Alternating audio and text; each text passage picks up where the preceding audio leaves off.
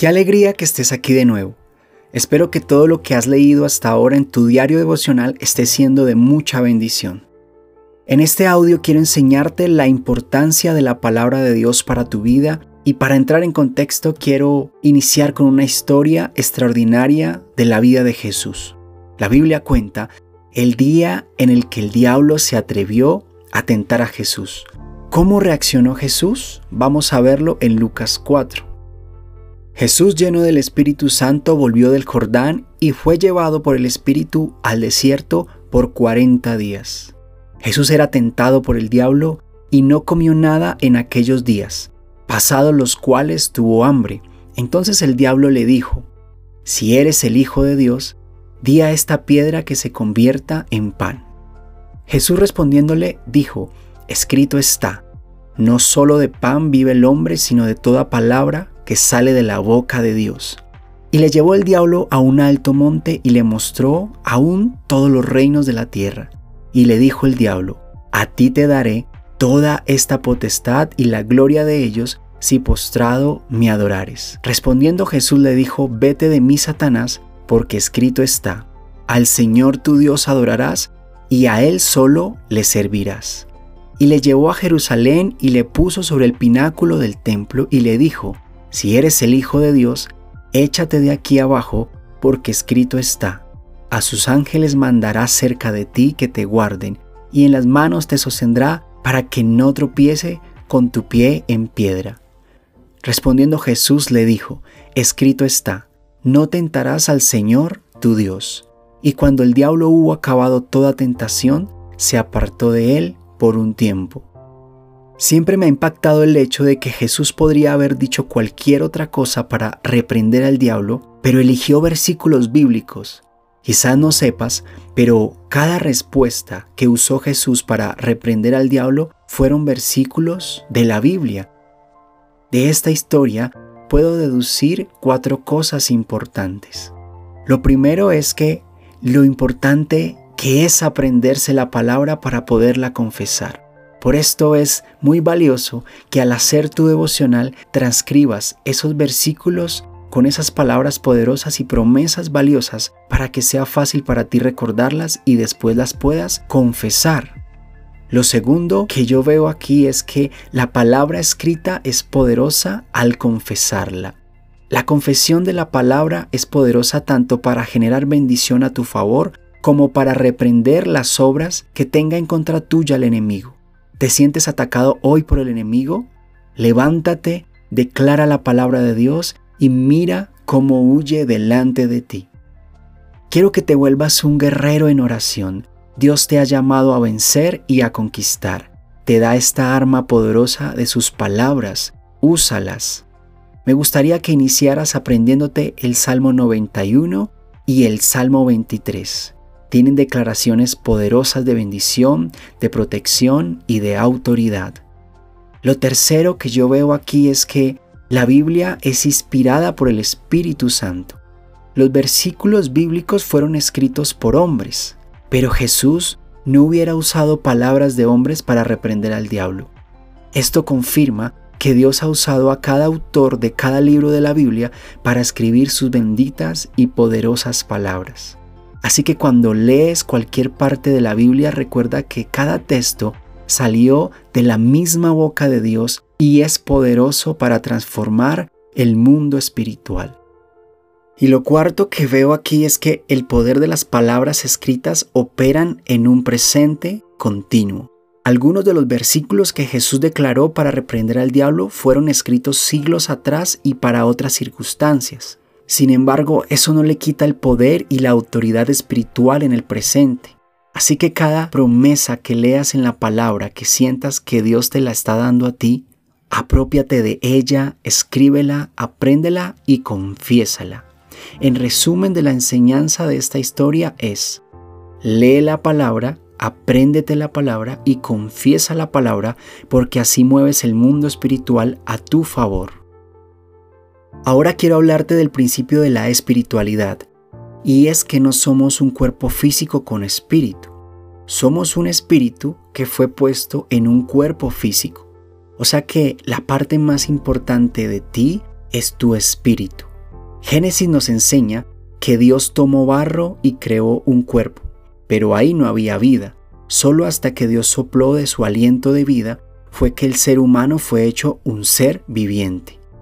Este mismo principio nos lleva a algo fundamental y es que, aunque podamos respirar y estar vivos en nuestro cuerpo de forma física, nuestro espíritu puede apagarse y morir.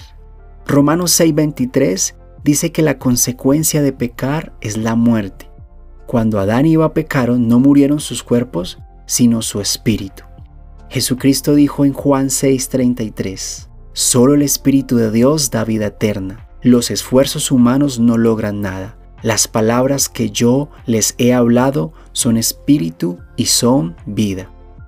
Gracias a estas palabras dichas por Jesús, podemos entender que la forma de alimentar nuestro espíritu es por medio de la palabra de Dios, la cual se encuentra atesorada en la Biblia. Este alimento vendrá al estudiar la palabra y creer en ella. Al hacer esto, empezarás a vivificar tu espíritu. Mateo 4:4 dice, no solo de pan vive el hombre, sino de toda palabra que sale de la boca de Dios. Además de vivificar tu espíritu, la palabra de Dios traerá a tu vida múltiples beneficios. Dentro de esos beneficios quiero destacar cuatro de los más importantes. El primer beneficio de estudiar la palabra es que recibes fe para enfrentar los retos de la vida diaria. Romanos 10:17 dice, así que la fe viene como resultado de oír el mensaje, y el mensaje que se oye es la palabra de Dios. Al vivir sin la palabra, te expones al temor que genera el mundo, pero cada día que lees la palabra, te llenas de fe y esperanza. Te hace tener una actitud de conquista.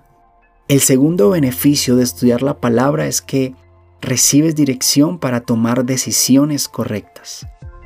El Salmo 119, 105 dice, Lámpara es a mis pies tu palabra y lumbrera a mi camino. Dios es quien sabe tu destino. Él ya lo trazó para ti. A través de la palabra te dará dirección cada día. Usará las palabras que leas para hablarte de forma muy específica a cada una de tus necesidades. El tercer beneficio de estudiar la palabra es que recibes sabiduría para afrontar la vida. Mateo 7:24 dice, Todo el que escucha mi enseñanza y la sigue es sabio como la persona que construye su casa sobre la roca sólida. Hay muchas voces en el mundo, corrientes filosóficas y creencias incorrectas que afectan a las personas. Por eso es tan importante oír la verdad en medio de tanta mentira, y la palabra de Dios es la verdad.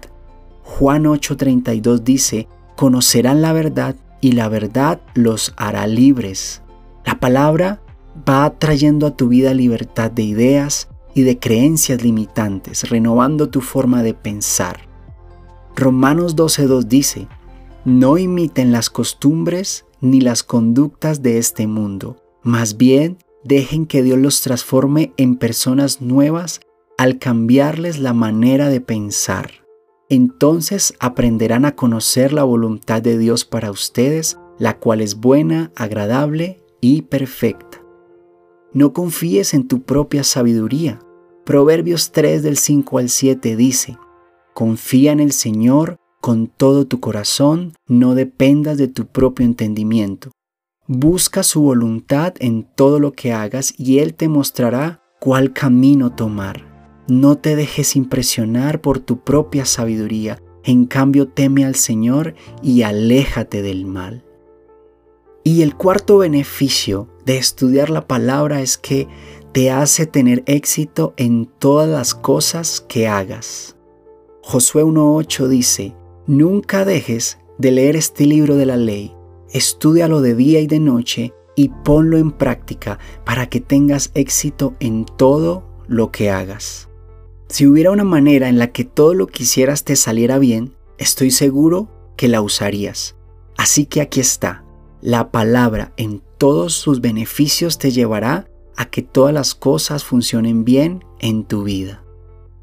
Y para terminar esta enseñanza quiero leerte una historia que contó Jesús sobre la importancia de recibir y aceptar la palabra de Dios en nuestras vidas.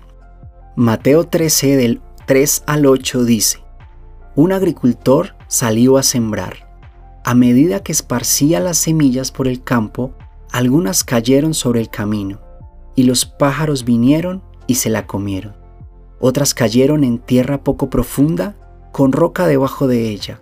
Las semillas germinaron con rapidez porque la tierra era poco profunda, pero pronto las plantas se marchitaron bajo el calor del sol y como no tenían raíces profundas, murieron. Otras semillas cayeron entre espinos, los cuales crecieron y ahogaron los brotes. Pero otras semillas cayeron en tierra fértil y produjeron una cosecha que fue 30, 60 y hasta 100 veces más numerosa de lo que se había sembrado. La semilla es la palabra de Dios y los diferentes tipos de tierra son cuatro tipos de personas y sus actitudes ante la palabra de Dios. Tres tipos de personas que no debemos ser y el tipo de persona número cuatro es nuestro ejemplo a seguir. La explicación de los cuatro tipos de tierra es esta. La tierra del camino es una tierra dura y representa a una persona de un corazón endurecido que no se permite recibir ni interiorizar la palabra de Dios en su vida. Es como si tuviera un caparazón de soberbia. Su sabiduría es su propia voluntad. Siempre quiere tener la razón. Por eso las semillas de la palabra de Dios se las roba el enemigo fácilmente. La tierra sobre la roca es una tierra sin profundidad. Representa a una persona que entiende la palabra muy rápido y se alegra en ella. La palabra toca su corazón y le genera mucho entusiasmo, pero no persevera en su relación con Dios y el estudio de la palabra y muy pronto se va el entusiasmo por no buscar a Dios. La tierra entre los espinos es una tierra con muchos retoños invasores. Representa a una persona con muchos compromisos, preocupaciones y ambiciones económicas. Es alguien que tiene su confianza en las cosas materiales, su posición social y su intelecto. Todo esto no le permite darle el tiempo y la importancia para dedicarse a estudiar la palabra de Dios. Por lo tanto, la semilla de la palabra no crece. Y el cuarto tipo de tierra es la buena tierra. Esa buena tierra eres tú, porque representa a las personas que reciben la palabra de Dios, la estudian, la atesoran en sus corazones y la creen. Estas personas hacen de la palabra de Dios el cimiento de sus vidas y esa palabra da fruto en abundancia en gran manera. Por causa de esto sé que serás de bendición tú y tus generaciones. Todo lo que hagas prosperará, tus pensamientos serán de abundancia, tus sentimientos serán de paz y gozo, tus relaciones interpersonales serán sanas. Y tu corazón como un huerto donde crece el fruto del Espíritu Santo, amor, gozo, paz, paciencia, bondad, benignidad, fe, mansedumbre y templanza.